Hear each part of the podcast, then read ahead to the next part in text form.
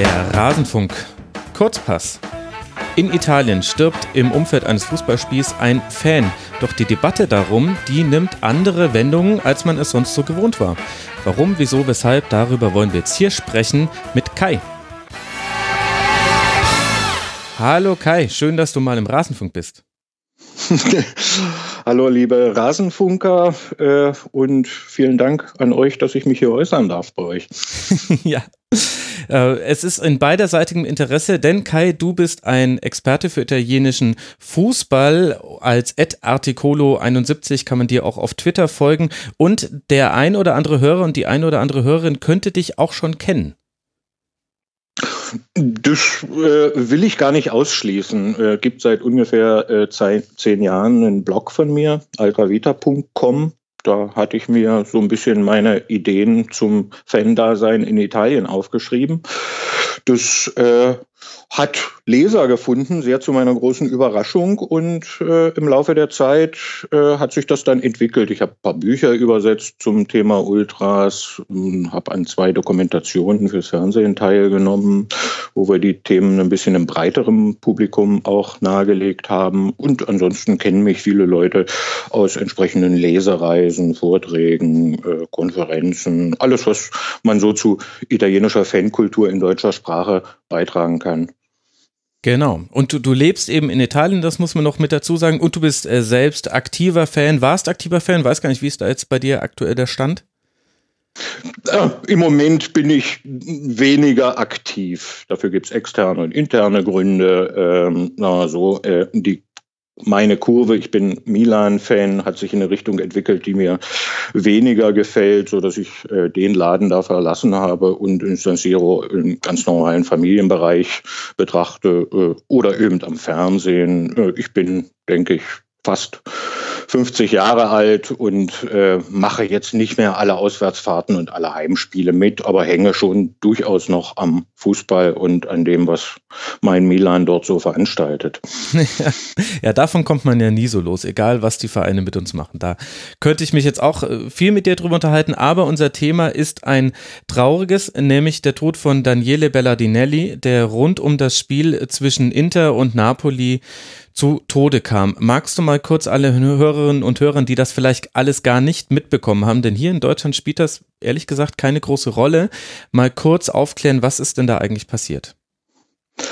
Am 26. Dezember äh, wurde Fußball gespielt. Äh, und das die große Spiel an dem Abend äh, sollte sein Inter gegen Napoli. Zweiter gegen den Dritten, durchaus äh, eine sinnvolle Rivalität zwischen beiden Vereinen und auch beiden Fankurven äh, sollte ein heißer Tanz werden. Äh, Im Vorfeld kam es zu Auseinandersetzungen. Das heißt, äh, eine kleinere Kolonne von Napoli-Fans ohne Polizeibegleitung äh, bewegte sich auf San Siro zu, mhm. auf eine der Zugangsstraßen vom Autobahnzubringer und wurden dort erwartet von ca. 120 Ultras von Inter, die die Kolonne dann auf Zeichen angegriffen haben. Die Auseinandersetzungen dauerten so drei Minuten. Polizei war keine zugegen. Mhm.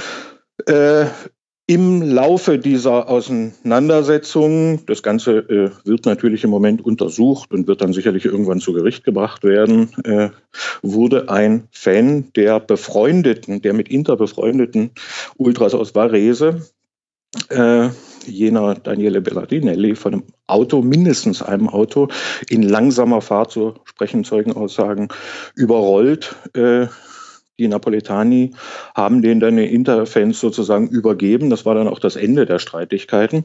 Mhm. Äh, die haben den noch schnell ins Krankenhaus gefahren, wo er leider trotz äh, Notoperation im Laufe der Nacht noch verstorben ist und wurden mehrere Ultras von Inter festgesetzt. Das ist sozusagen die belastbare Sachlage dessen, was man generell so weiß über das, was passiert ist. Ja. Da habe ich äh, schon mal dazu ganz äh, viele Fragen, bevor wir dann äh, zu dem kommen, was dann danach passiert ist. Also natürlich mit dem Vorbehalt laufende Ermittlungen, ganz schwierige Sachlage und für mich als jemanden, der hier von Deutschland aus versucht hat, da Dinge zu recherchieren, nochmal doppelt schwer. Aber wenn wir jetzt uns mal kurz das Setup dieses Konflikts angucken. Dann hast du es als Auseinandersetzung beschrieben. Ich habe jetzt gerade das Wort Konflikt in den Mund genommen. Ich frage mich, müsste man nicht eher von einem Überfall sprechen, wenn da 120 Fans den gegnerischen Fans auflauern? Jetzt mal ohne die Frage, warum konnte das dann trotzdem passieren? Aber ist das wirklich nur eine Auseinandersetzung? Sicherlich ist das Setting als eine Art Überfall zu bewerten, wenn man es von außen betrachtet. Äh, da stehen natürlich 120 äh, Leute auf der äh, Zufahrtsstraße zum San Siro, beziehungsweise verstecken sich in der Nebenstraße und werden dann eben über die Anwesenheit von Napolitanern aufgeklärt und greifen dann an mit Böllern, Fackeln, die Napolitani steigen aus, stellen sich dem Kampf und dann kommt es halt zu einem Kontakt, dann kommt es zu der Auseinandersetzung. Mhm. Überfall, ja, äh, sicherlich. Auf der anderen Seite äh, stellen sich mir dann eben noch mehr Fragen. Zum Beispiel, wie kann eine Kolonne aus mindestens zwei Kleinbussen und ein paar Autos äh, circa anderthalb Kilometer vom Stadion anreisen, ohne dass sie von der Polizei begleitet werden. Es ist in Italien ganz grundsätzlich so, dass Auswärtsfans äh, lückenlos überwacht werden. Die äh, zivile Einheit der Digos, der Polizei hier, hat das ganz mhm. gut unter Kontrolle. Die haben alle Namen, die haben alle Telefonnummern, äh,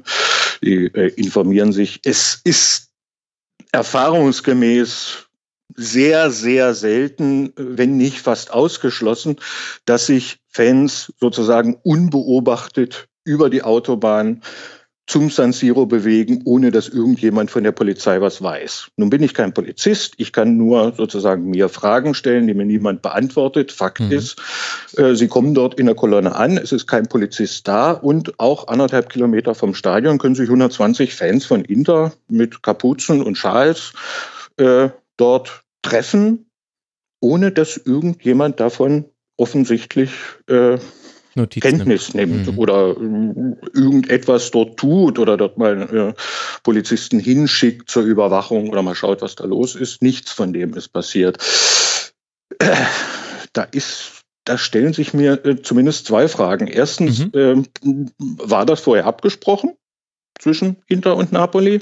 Und zweitens, warum ist da keine Polizei? Kann keine Antworten geben, aber das sind zwei Fragen, die sich mir aufdrängen nach dann doch fast drei Jahrzehnten äh, Bewegung innerhalb der italienischen Fanszenen. Ja.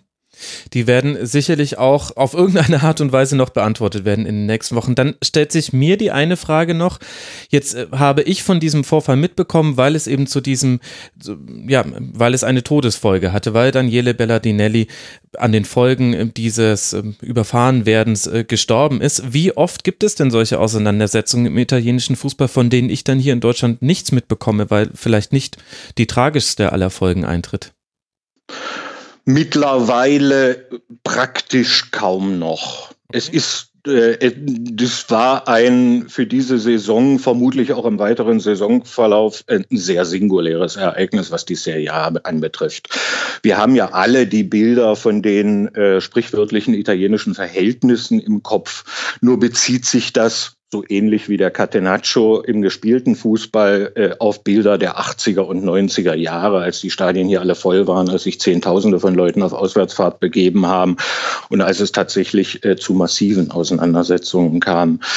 Das hat sich seit ungefähr Mitte der 90er Jahre dann tatsächlich äh, immer weiter reduziert durch Aufrüstung der Stadien, äh, Vergrößerung der Polizeikräfte, verschiedene andere Sicherungsmaßnahmen, so dass es zu direkten Kontakten sehr, sehr selten kommt, zumindest in den oberen Profiligen. Okay. Das kann immer mal passieren, aber das sind in aller Regel äh, Zufallskontakte, beispielsweise auf einem Autobahnrasthof oder äh, auf einem ähm, Bahnhof oder ähnliches, wo man sich sieht und wo die Ultralogik dann bestimmt, man müsste einander angreifen. In der Praxis äh, solche Szenarien wie vor Napoli, wie vor Inter Napoli, das sind Geschichten, die sehr, sehr, sehr selten passieren, vor allen Dingen in dieser Stärke. Aber das, da höre ich dann so ein bisschen raus, dass das seltener passiert, hat eher damit zu tun, dass ein enormer Aufwand von Seiten der Sicherheitsbehörden gefahren wird, auch mit durchaus zweifelhaften Überwachungsmethoden in manchem Bereich, um die Fans voneinander zu, zu trennen. Und das hat weniger damit zu tun, dass sich die Fanszene der Gewalt abgewandt hätte, zumindest in Teilen. Nein, eine Abwendung von Gewalt seiner, äh, seitens der Fanszenen gibt es nicht. Es ist eher richtig, ja, es wird ein Riesenaufwand betroffen, be betrieben, um besonders Auswärtsfans unter Kontrolle zu halten. Ähm, das, äh, wenn denn die Auswärtskurven überhaupt offen sind oder die Stadien offen sind, wird ja immer mal wieder äh, ja. beschlossen, so wie jetzt auch für Inter. Da sind ja jetzt vermutlich erstmal die nächsten Auswärtsfahrten komplett verboten. San Siro zwei Spiele ohne Zuschauer.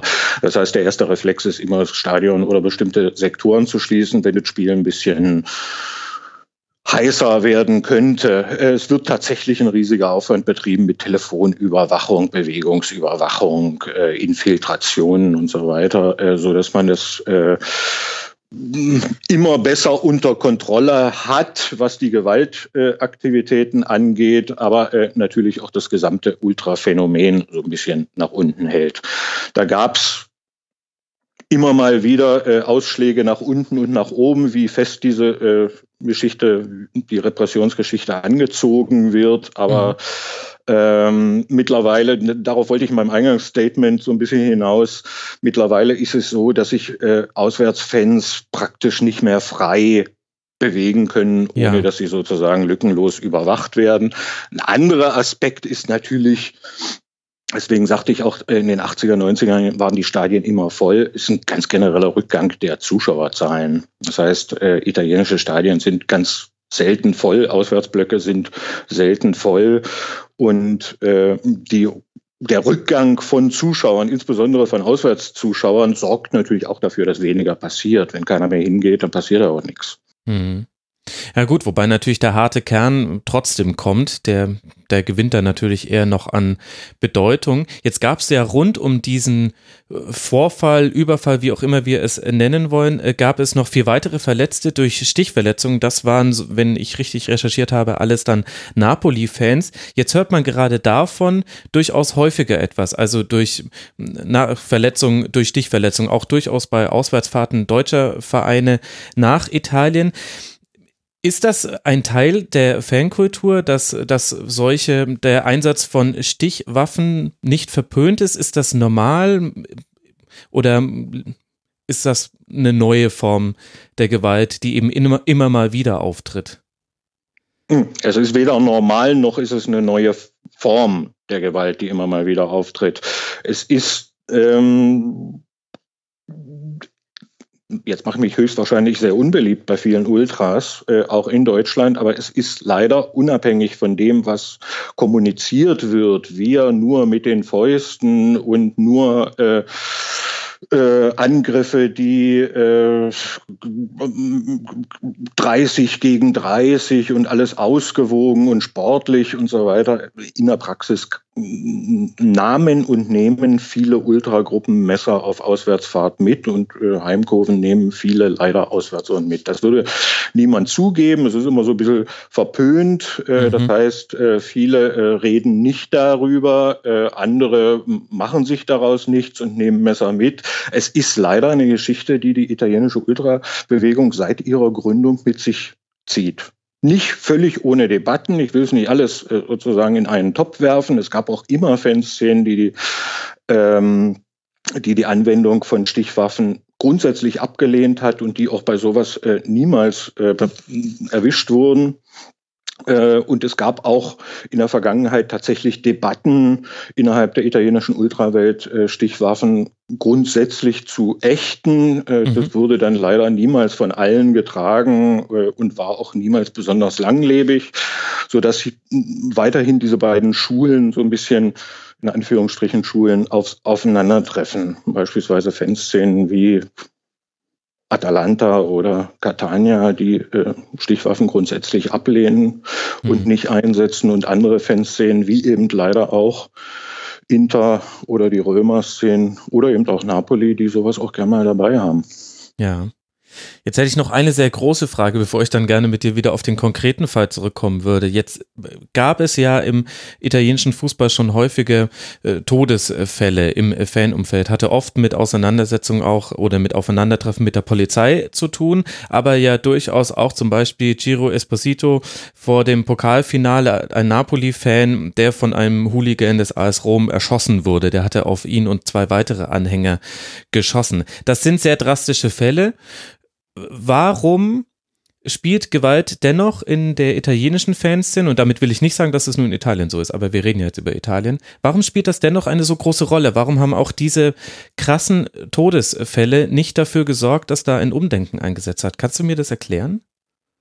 Mm, ich habe mir selbstverständlich Gedanken dazu gemacht. Ob ich es erklären kann, weiß ich nicht. Ich denke, äh, einer der Hauptpunkte, die man beachten sollte, egal wie man es dann bewertet, ist, die, der Zwang zur Auseinandersetzung ist Kernbestandteil der Ultralogik. Mhm. Insbesondere hier in Italien, und das ist schon ein Unterschied zu Deutschland, wo man äh, ab Gründung sozusagen der Bewegung schon durchaus äh, in der Lage war zu erkennen, dass das Ganze eben auch eine Bewegung ist, die bewahrenswerte äh, Inhalte hat, die es zu schützen gilt, die eben bei allen äh, Unterschieden, die man haben kann, haben eben Ultragruppen auch vieles gemeinsam, für das es zu kämpfen gilt oder äh, für das es einzustehen gilt oder äh, was es zu bewahren gilt. Mhm.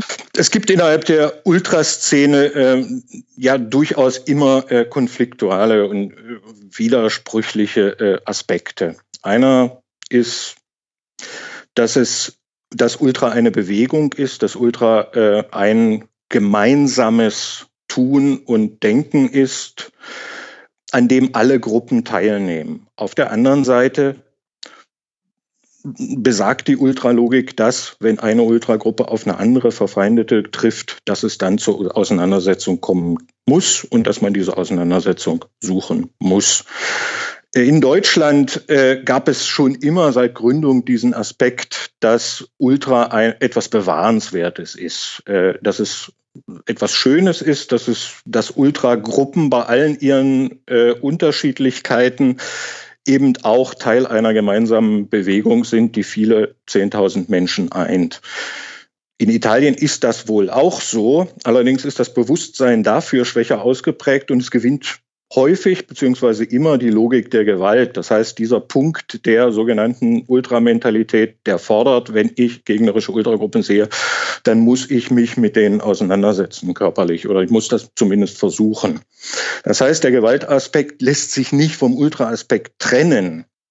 Mhm. Und äh, als solches äh, wurde die Bewegung in Italien auch tatsächlich immer fortgeführt. Wenn eine Ultragruppe eine andere sieht, dann wird der Kontakt gesucht und dann wird versucht, äh, eine körperliche Auseinandersetzung mit dem Gegner zu führen, um dann seine äh, Vorherrschaft zu zementieren. Mhm.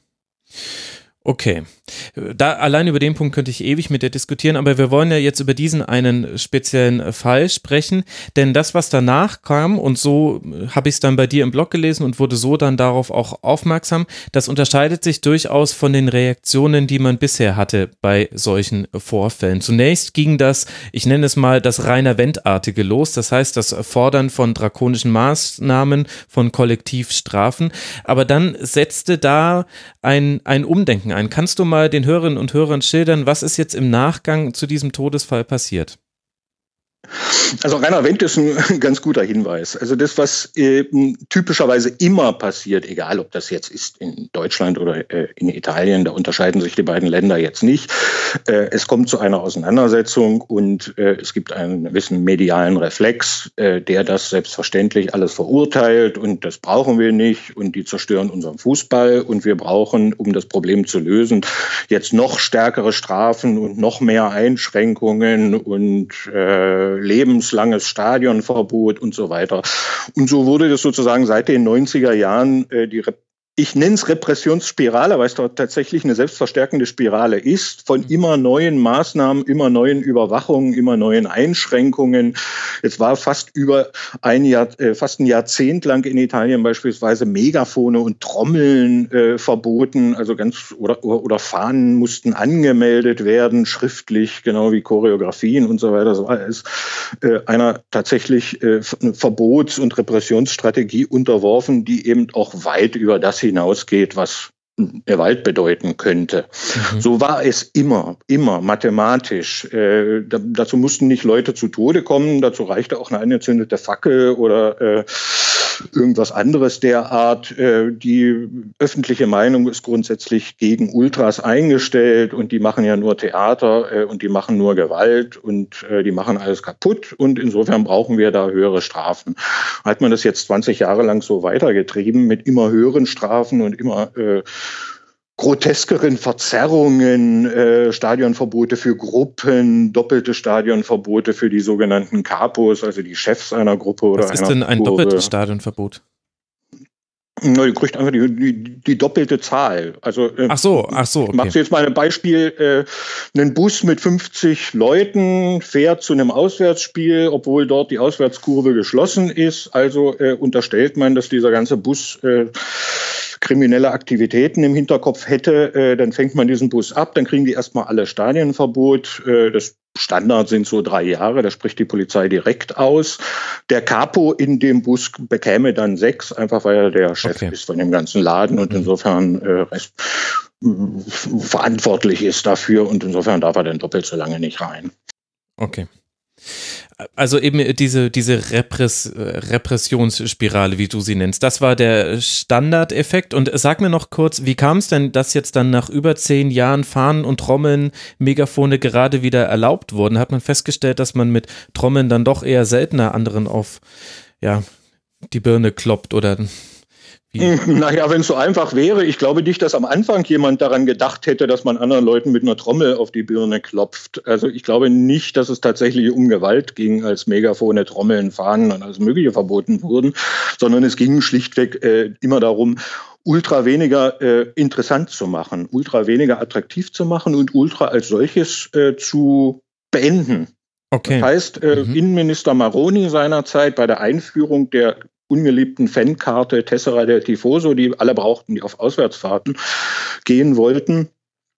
Ähm, der hat gesagt, wir müssen das Ultraphänomen eliminieren, hm. wörtlich. Und äh, das gewünschte Mittel dazu war, äh, denen alles das zu nehmen, was typischerweise junge Generationen anzieht. Es ist ja nicht so, dass ein äh, 12-, 13-jähriger People, der sich so eine Kurve anguckt, von der Gewalt angezogen wird, die eventuell auch eine Rolle spielt in dem Ganzen, sondern der guckt dahin. Ich kenne, mein eigener Sohn äh, hat ist jahrelang mit mir ins Stadion gegangen.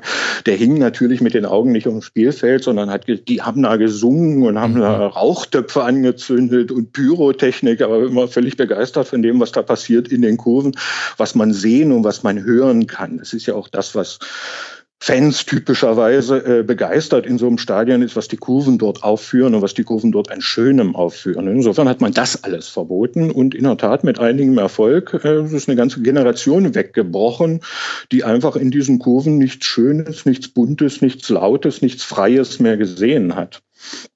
Aber ähm, ich glaube nicht, dass man erkannt hat, äh, dass Trommeln und Megafone nichts mit Gewalt zu tun hat. Das wusste man sicherlich auch vorher. Ja. Man hatte ein generelles Problem, dass in diesen zehn Jahren äh, man sicherlich äh, die Gewalt verringert hat. Man hat aber auch tatsächlich die Zuschauerzahlen Jahr für Jahr nach unten geschraubt, bis es ein wirtschaftliches Problem wurde. Ach, okay. Die italienischen Serie A-Vereine und auch Serie B-Vereine leben ja praktisch nur von den Fernsehrechten.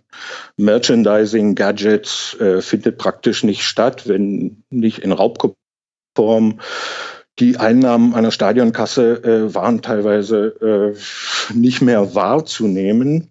Mhm. In vielen Stadien und äh, mit Unterschied von Juventus sind auch Derbys praktisch nicht mehr ausverkauft. Das ist natürlich ein Riesenunterschied gewesen zu einer äh, noch vor 15 Jahren, als viele Stadien wie auch das San Siro praktisch mit Dauerkarten ausverkauft waren und man äh, dort nur per Erbschaft reinkam. Ähm, das heißt, äh, ich denke, der wirtschaftliche Hebel war hier eher interessanter. Um Leute ins Stadion zu bekommen, musste man Bürokratie abbauen, Verbote abbauen und äh, Leute tatsächlich ähm, in Leuten den Wunsch aufleben lassen, doch wieder mal ein Stadion zu besuchen. Okay, naja, interessant. Wenn es dann um die Kohle geht, da braucht man dann auf einmal die Fans und dann sind dann vielleicht auch Ultras gar nicht mehr so unwichtig. Aber das ist jetzt ein anderer Themenkomplex. Es hat sich nach den, nach den ersten Forderungen und würde ja auch zum Teil, jetzt hast du es ja auch schon genannt, also Auswärtsspiele ohne Fans für Inter, auch Heimspiele ohne Fans für Inter, dass das, die ganze Klaviatur der Reaktion auf solche Ereignisse wurde gespielt und dann hat sich Matteo Salvini gemeldet, der Innenminister Italiens, von dem wir auch in anderen anderem Zusammenhang auch hier in Deutschland schon einiges gehört haben. Bevor wir das hier mit in die Diskussion reinbringen, erzähl uns doch erstmal, welche neue Note hat er denn der Debatte um diesen Vorfall gegeben? Hm. Das Interessante war, äh, ich denke, hier sollte man auch erwähnen, dass äh, Salvini, äh, wie er es auch selber sagt, äh, seit seinem 15. Lebensjahr Kurven frequentiert hätte. Und er hatte sich dann erstmal zu Wort gemeldet äh, mit dem Effekt, ähm, wenn man über Kurven redet, dann wäre es doch ganz schön, wenigstens mal in einer gewesen zu sein. Mhm. Es gab Bilder von ihm, wie er wenige Tage vorher beim Fest der Curva Sud von Milan äh, dabei war und wie er dort mit den Ultras gemeinsam den 119. Geburtstag von Milan gefeiert hat. Die Bilder gingen dann rum, äh, haben da Selfies gemacht mit den Capos äh, von Milan und so weiter. Wie gesagt, ich will das gar nicht bewerten. Persönlich hätte da jetzt weniger Freude dran gefunden, aber äh, die Bilder waren halt bekannt, auch im mhm. öffentlichen Interesse. Jetzt kommt äh, der Daniele zu Tode. Umgang zu diesem Spiel und die ersten Pressemeldungen sind immer gleich. Ich kenne das Spiel ja schon seit 20 Jahren. Äh, Ultras, die machen unseren Fußball kaputt und da gibt's Tote und überhaupt und für ein Fußballspiel soll niemand sterben. Alles richtig. Mhm. Äh, wir müssen jetzt, äh, der Polizeichef von äh, Mailand in der Nacht noch äh, forderte, Auswärtsfahrten bis Ende der Saison zu verbieten und bei den Heimspielen müsste man mal schauen und die Ultras und so weiter und so fort. Am nächsten Tag kommt Salvini vor, äh, sagt erstmal wenig und in einem mh, wenige Tage später angesetzten äh, Treffen der Sicherheitsbehörden mhm. gemeinsam mit anderen Vertretern von Polizei und äh, Politik macht er ganz erstaunliche Aussagen plötzlich. Ich muss ja voraussetzen, ich denke, es hat sich in Deutschland schon rumgesprochen, dass äh, Salvini ein, ein Populist ist, und dass Salvini sicherlich keine äh, Möglichkeit auslassen würde, mit Populismus Stimmung zu machen. Das mhm. ist seine Politik, damit ist er erfolgreich. Und auch ein Rechtspopulist, das kann man schon so sagen. Also Rechtspopulismus kennzeichnet sich ja auch durch so eine starke Kontrolle des Staates aus, dass man eben eher den Stark und die Sicherheitsbehörden stärker machen möchte. Law and Order. Es gibt ja. auch äh, genügend Fotos, wie Salvini in Uniform verschiedener äh, Abteilungen äh, posiert und natürlich den Law and Order starken Mann macht. Ja, nennen wir Rechtspopulist, äh, aber auf jeden Fall erstmal Populist. Das heißt, er verkauft äh, der öffentlichen Meinung das, was die öffentliche Meinung hören will. Und die öffentliche Meinung ist auch in Italien zu 99 Prozent anti-ultra eingeschaltet, so dass wir hatten Rainer Wendt schon erwähnt, aber äh, in Deutschland gibt es ja genügend Beispiele. Äh, eine hochgehaltene Fackel typischerweise dazu äh, nach stärkeren Strafen äh, zu rufen, weil das in der Bevölkerung halt ankommt. Ultras haben keine Lobby, Ultras äh, braucht niemand, der, der nicht selber Ultras ist. Und äh, insofern kommt sowas immer ganz gut an. Da gab es Gewalt und also brauchen wir härtere Strafen, mehr Polizei, äh, um das alles einzugrennen. Und dann kann der äh, friedliche Bürger wieder beruhigt ins Stadion gehen, wenn er denn ginge. Die ins Stadion gehen, die fühlen sich immer sicher, aber es geht ja darum, um die Mehrheit der Bevölkerung, die eben nicht in das Stadion geht. Italien ist da nicht anders. Äh, Geschichte der Ultras sind hier 50 Jahre und 50 Jahre gibt es diesen Schnitt, dass Ultra nur gut findet, der da teilnimmt. Alle anderen auch im selben Stadion, auch vom selben Verein, ganz häufig können mit dem ganzen Phänomen nichts anfangen, weil sie es eben medial vermittelt bekommen. Und da sind eben nur die Gewaltepisoden im Fokus. Insofern assoziiert man Ultra nur mit Gewalt, es sei denn, man fährt auch ab und zu mal mit, mhm. mit denen. Insofern wäre das jetzt ein klassischer Elfmeter gewesen. Hätte er nur noch verwandeln müssen, das Salvini. Ja. Und passiert dann plötzlich was Erstaunliches, dass Salvini, der Erfinder der, des modernen Populismus, sich hinstellt und sagt, ja, es fahren aber äh, zu den Spielen der Profiligen jedes Wochenende sind da zwölf Millionen Leute unterwegs und von denen sind höchstens 6000 Gewalttäter das statistische Standardargument allerjeniger, die sich gegen Populismus und gegen die Rainer Wenz dieser Welt stellen. Ja, das ist quasi das, das Pendant zu unserem Oktoberfestvergleich, dass wir sagen, hey, guck doch mal an, an einem Tag Oktoberfest passiert mehr als in einer kompletten Bundesliga-Saison. Worüber reden wir hier eigentlich? Genau, und dass man äh, dieses ganze äh, Choreografien und Gesänge und Begeisterung und äh, ein Stadion ohne Fackeln und ohne Rauch also er nannte auch tatsächlich Pyrotechnik, aber ohne Gesänge, ohne Gewalt, äh, äh ohne Gewalt, aber ohne Gesänge, ohne Farben, ohne begeisterte Fans wäre kein Stadion, das ist kein Fußball, das will er nicht sehen. Und deswegen hat er auch gestern, hätte er auch gestern das äh, italienische Supercup-Finale in Saudi-Arabien nicht verfolgt, weil da eben äh, alles nur restriktiv ist und da dürfen keine Frauen rein und das ist kein Stadion und da sind äh, keine begeisterten Fans und sowas würde er sich nicht angucken. Er, ruf, er riefe nicht zum Boykott auf, aber er würde sich sowas nicht anschauen. Er erwähnt beispielsweise auch äh, die in Deutschland wohl bekannten, in Italien überhaupt nicht bekannten äh, Fanbeauftragten. Ach, Italien okay. müssen ja jetzt die Vereine auch Fanbeauftragte haben, weil das eine UEFA-Norm ist. Das hatte man ja komplett ignoriert über die Jahre. Jetzt haben die Vereine alle Fanbeauftragte, die äh, ignoriert werden, sowohl vom Verein als auch von den Ultraszenen. Aber er sagte, äh, wir brauchen so ein Mittel zur Kommunikation mit den Fanszenen, um die gemäßigten Kräfte äh, zu stärken stärken, die Gewalttäter zu isolieren und tatsächlich nur die zu bestrafen, äh, die sich was zu Schulden kommen lassen haben in diesem Tenor. Ich würde nennen, das genaue Gegenteil von einer populistischen, wohlbekannten Antwort darauf von der Person, die in Italien Populismus betreibt wie kein anderer. Das fand ich schon in der Tat sehr, sehr erstaunlich. Ja. Und mm, um jetzt sozusagen die Sorge oder die Frage aufzugreifen, ja, will er sich denn da nicht nur an rechtsgerichtete Ultrakurven rankuscheln? Mhm.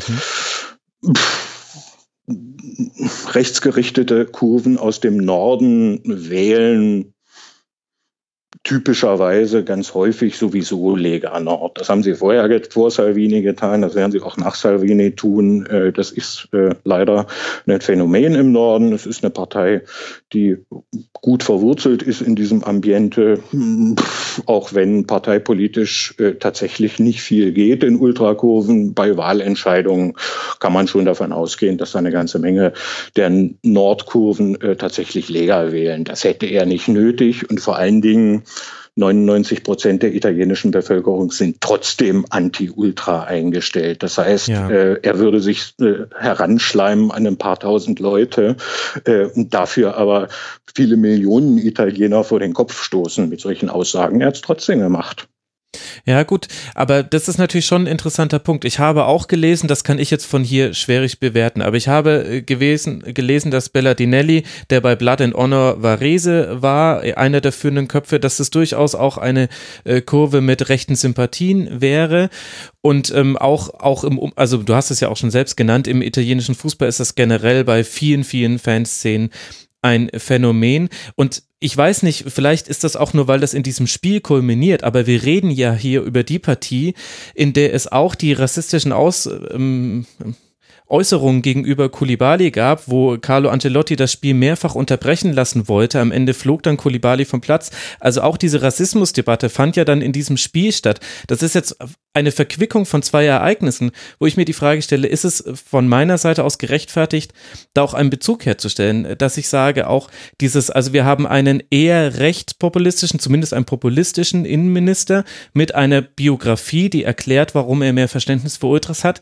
Wir haben aber auch beteiligte Fans, die aus einem ähnlich gerichteten Weltbild kommen. Und wir haben dann dieses Spiel, bei dem eben auch noch Rassismus stattfindet im Stadion und nicht sanktioniert wird. Das ist so ein ganz das ist wie so ein Brei aus unguten Faktoren, die da zusammenkommen. Und für mich ist es schwierig, das auseinander zu dividieren.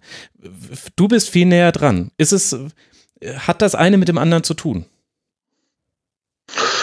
Man kann das nicht ausschließen. Allerdings ist die ähm, Rassismusdebatte in Italien äh, viel, viel lascher als die Gewaltdebatte. Ähm, während gegen Ultragewalt sich die äh, von mir zitierten etwas polemischen 99 Prozent äh, aussprechen. Die äh, Ultras als äh, Horden von äh, ge marodierenden, gewalttätigen äh, Subjekten betrachten ist es bei der Rassismusdebatte was ganz anderes. Es gibt eine Debatte, äh, die gibt es schon immer. Äh, Rassismus in Stadien leider ein Problem, was sich äh, über die Jahrzehnte hinzieht. Das ist ja auch nichts Neues, was dagegen Kulibali passiert wird. Das ist, da gibt es genügend Beispiele auch aus den letzten Jahren. Und da machen auch nicht nur Kurven mit. Das heißt, diese Kulibali-Debatte ist, da ist Italien deut deutlich mehr in tatsächlich auch große Blöcke äh, geteilt. Mhm. Viele, viele auch äh, unverdächtige Personen sagen dann, äh, ja, aber gegen Bonucci machen die doch dieselben Laute und wer entscheidet denn, ob der weiße Bonucci, äh, wenn die dieselbe UUU machen gegen Bonucci, äh, dann ist der weiß und wenn man es gegen Kulibali macht, ist es plötzlich Rassismus. Äh, da gibt's alle möglichen Diskussionen und Theorien und innerhalb der Kurven wie auch außerhalb der Kurven dann tatsächlich auch gewichtige Stimmen von, ich, will jetzt gar nicht die Mehrheiten äh, benennen, aber die da sagen, äh, gut, äh, da wird halt der Gegner geschmäht und nur weil der jetzt schwarz ist, wird da plötzlich so ein riesen Tamtam -Tam drum gemacht. Mhm. Also das ist eine äh, ich sage nicht die Mehrheitsmeinung, aber schon durchaus eine mehrheitsfähige Meinung. Da sind viel, viel mehr Leute äh, unentschieden beziehungsweise noch abzuholen als bei der Gewaltfrage. Ich weiß nicht, ob, ob das so einfach zu erklären ist. Ich habe ja auch gar keine einfachen Antworten darauf. Mhm. Aber äh, ich beziehe mich nochmal auf das Ding mit dem äh, Fanbeauftragten. Ja. Jetzt kann ja ein äh, Populist der so ähnlich wie Trump ja auf alles immer eine einfache Lösung hat oder der zumindest weiß, äh, auf welcher Klaviatur für die öffentliche Meinung er da spielen muss, sonst wäre er nicht da, wo er jetzt ist. Immerhin Vorstand einer Partei mit nur 16 Prozent beim letzten Wahlergebnis. Äh, sich geriert, als wäre der Präsident von allem. Äh, setzt sich trotzdem hin und hat sich auseinandergesetzt mit der Figur des Fanvertreters. Das heißt, er hat davon gehört. Schon dann hat er die Mehrheit der Italiener komplett hinter sich gelassen, die diese Figur überhaupt nicht kennen. Ja. Oder die Abkürzung Slaw. SLAW wird er hier genannt in Italien. Supporters License Officer, weil man einfach die äh, UEFA-Bezeichnung übernehmen, ah, übernommen okay. hat, übernehmen musste, äh, weil die UEFA die italienischen Vereine gezwungen hat, diese Figur hinzusetzen. Er setzt sich tatsächlich hin und sagt, äh, okay, wir haben jetzt äh, diese Leute da sitzen und die haben auch tatsächlich eine äh, wichtige Aufgabe. Da mhm. sind, glaube ich, in Deutschland äh, die Mehrheit, selbst der Ultras, davon überzeugt, dass der äh, Fanbeauftragte tatsächlich eine wichtige, Auf, eine wichtige Aufgabe hat. Das muss man ja erst mal wissen. Mhm. Und das ist auch keine Aussage, mit der man einfach Punkte sammelt bei irgendwelchen Wählern, die von diesem Begriff noch nie was gehört haben. Das heißt, da hat eine er oder seine Mitarbeiter oder wer auch immer ihm das sozusagen eingeflüstert hat, eine Arbeit gemacht, sich damit auseinandergesetzt, äh, versucht, andere Lösungsansätze zu finden, äh, die er dann dort tatsächlich vor den Sicherheitsbehörden vorgetragen hat. Ich finde das ähm, ganz persönlich äh, würde ich gern über Salvini vom Leder ziehen, nur in diesem Bezug ist es, glaube ich, nicht so einfach. Ja. Das ist ja auch mal, das ist ja auch das Besondere dieser Debatte. Deswegen hast du ja auch deinen dein Blog-Eintrag mit ein, Popa, ein Toter, kein Populismus überschrieben, weil das eben nicht, nicht der, der klassische Reflex war, der jetzt eben dann von Salvini kam. Und ich glaube, wir haben auch ganz gut hergeleitet, woher das jetzt kommt und was das Besondere daran ist. Jetzt würde mich aber dann noch interessieren, was hat denn das mit dieser Debatte gemacht? Glaubst du, es wird in Zukunft jetzt anders über Ultras in Italien gesprochen? Was könnten die Folgen dieses einen Ereignis das sein? Ich behalte mich mal an die Folgen, die ich sehe. Das heißt, äh, das mediale Karussell wurde nach den Aussagen von äh, Salvini richtig runtergebremst. Mhm. Man hört praktisch, dass das Thema ist von den Titelseiten verschwunden. Äh, es gibt, es gab ein paar Fernsehbeiträge. Äh, vielleicht waren die jetzt auch nicht so ausgewogen, wie ich mir das wünschen würde, aber durchaus besser als das, was man in der Vergangenheit so sehen musste. Ähm, das heißt, äh, das Thema wurde runtergekocht und ich las äh, tatsächlich auch so Meinungen wie, warten wir doch erstmal die Untersuchungsergebnisse ab. Man weiß nicht so genau, was da tatsächlich passiert ist. Vielleicht war es ein Verkehrsunfall. Äh, vielleicht war es äh, ein tatsächlicher Totschlag, dass der Nap Napoli-Fan dort willentlich über den Körper gefahren ist. Das muss man erst mal sehen.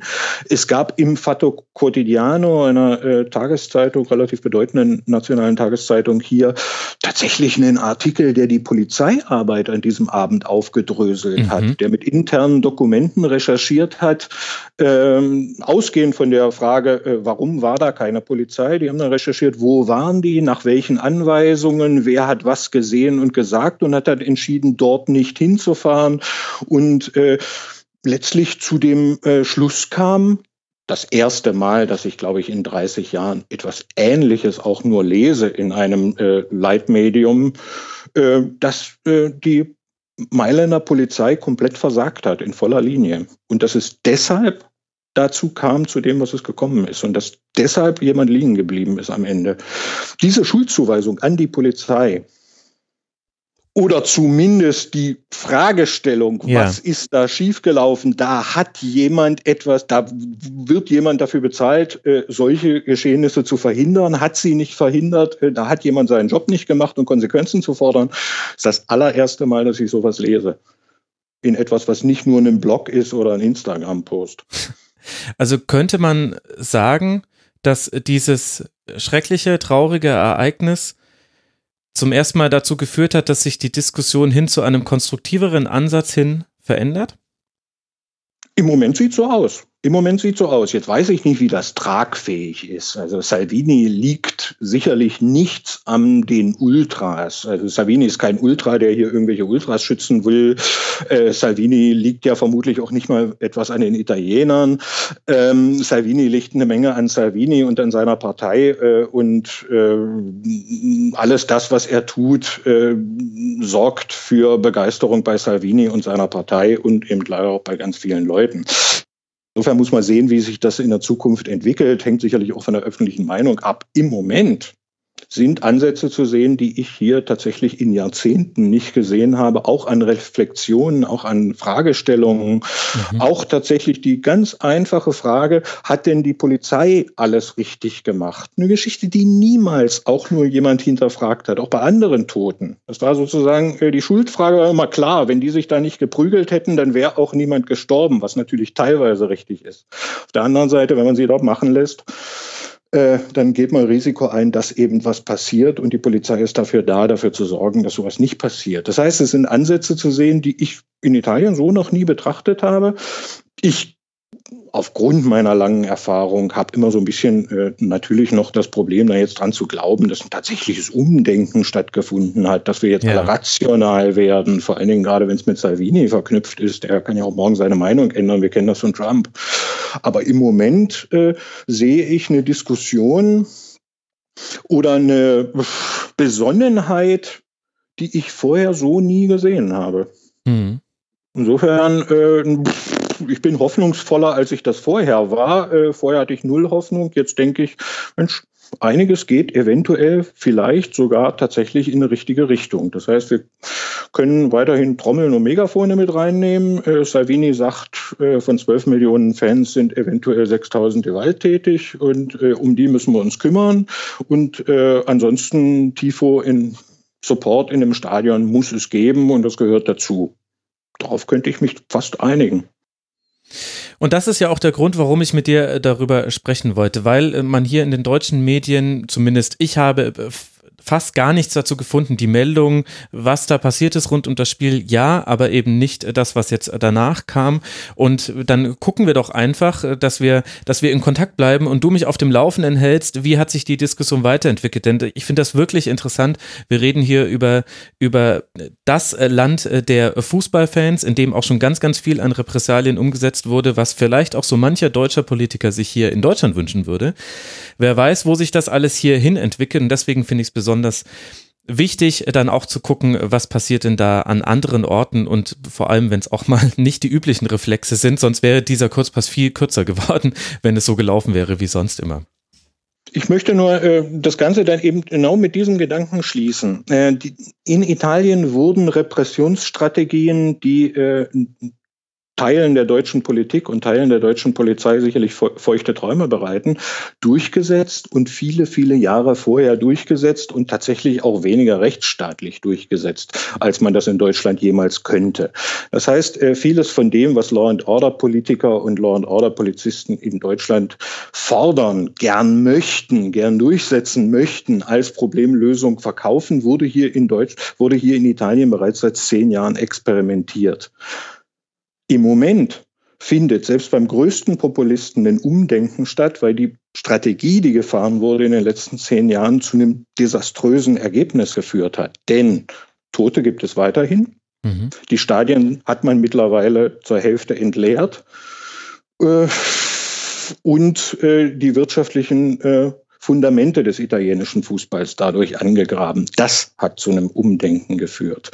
Mhm. Ich glaube nicht, dass wir uns in Deutschland tatsächlich vor den Karren spannen sollten äh, solcher Ideen, denn in Deutschland sind voll. In Deutschland gibt es eine riesige Begeisterung. In Deutschland mag es nicht jemandem, nicht jedem gefallen, dass in Ultrakurven auch meine Fackel hochgehalten wird. Und ja, es ist verboten, äh, genauso wie zu schnell fahren auf der Autobahn.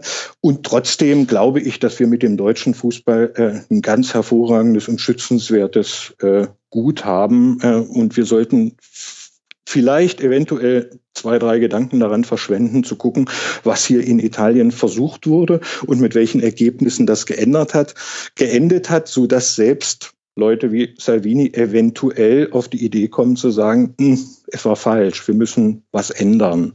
Und wenn wir das hier sehen, dann glaube ich, äh, könnten wir in Deutschland vielleicht auch ruhiger schlafen und sagen, vielleicht haben wir jetzt auch nicht den Druck, unbedingt italienische Verhältnisse herbeizuführen. Das perfekte Schlusswort war das. Vielen Dank dir, Kai Articolo71 auf Twitter. Danke dir, dass du mal im Rasenfunk warst. Ich hoffe, wir können dich hier noch häufiger mal begrüßen. Hat mir großen Spaß gemacht. Danke dir. Mir auch. Ich danke euch und jedem, der bis jetzt durchgehalten hat. Und äh, ja, wenn es keine größeren Protestmeldungen gibt, dann machen wir das in Zukunft mal wieder. Sehr gut. Du wirst hoffentlich Feedback bekommen auf Twitter und ich leite dir alles andere weiter. Danke euch, lieben Hörerinnen und Hörern, für eure Aufmerksamkeit. Das war Rasenfunk Kurzpass 112. Ich hoffe, ihr hört ihn schnell weg, denn am Sonntag, in der Nacht von Sonntag auf Montag, kommt ja schon die nächste Schlusskonferenz. Es geht immer weiter. Macht's gut. Bis dahin eine gute Zeit. Ciao.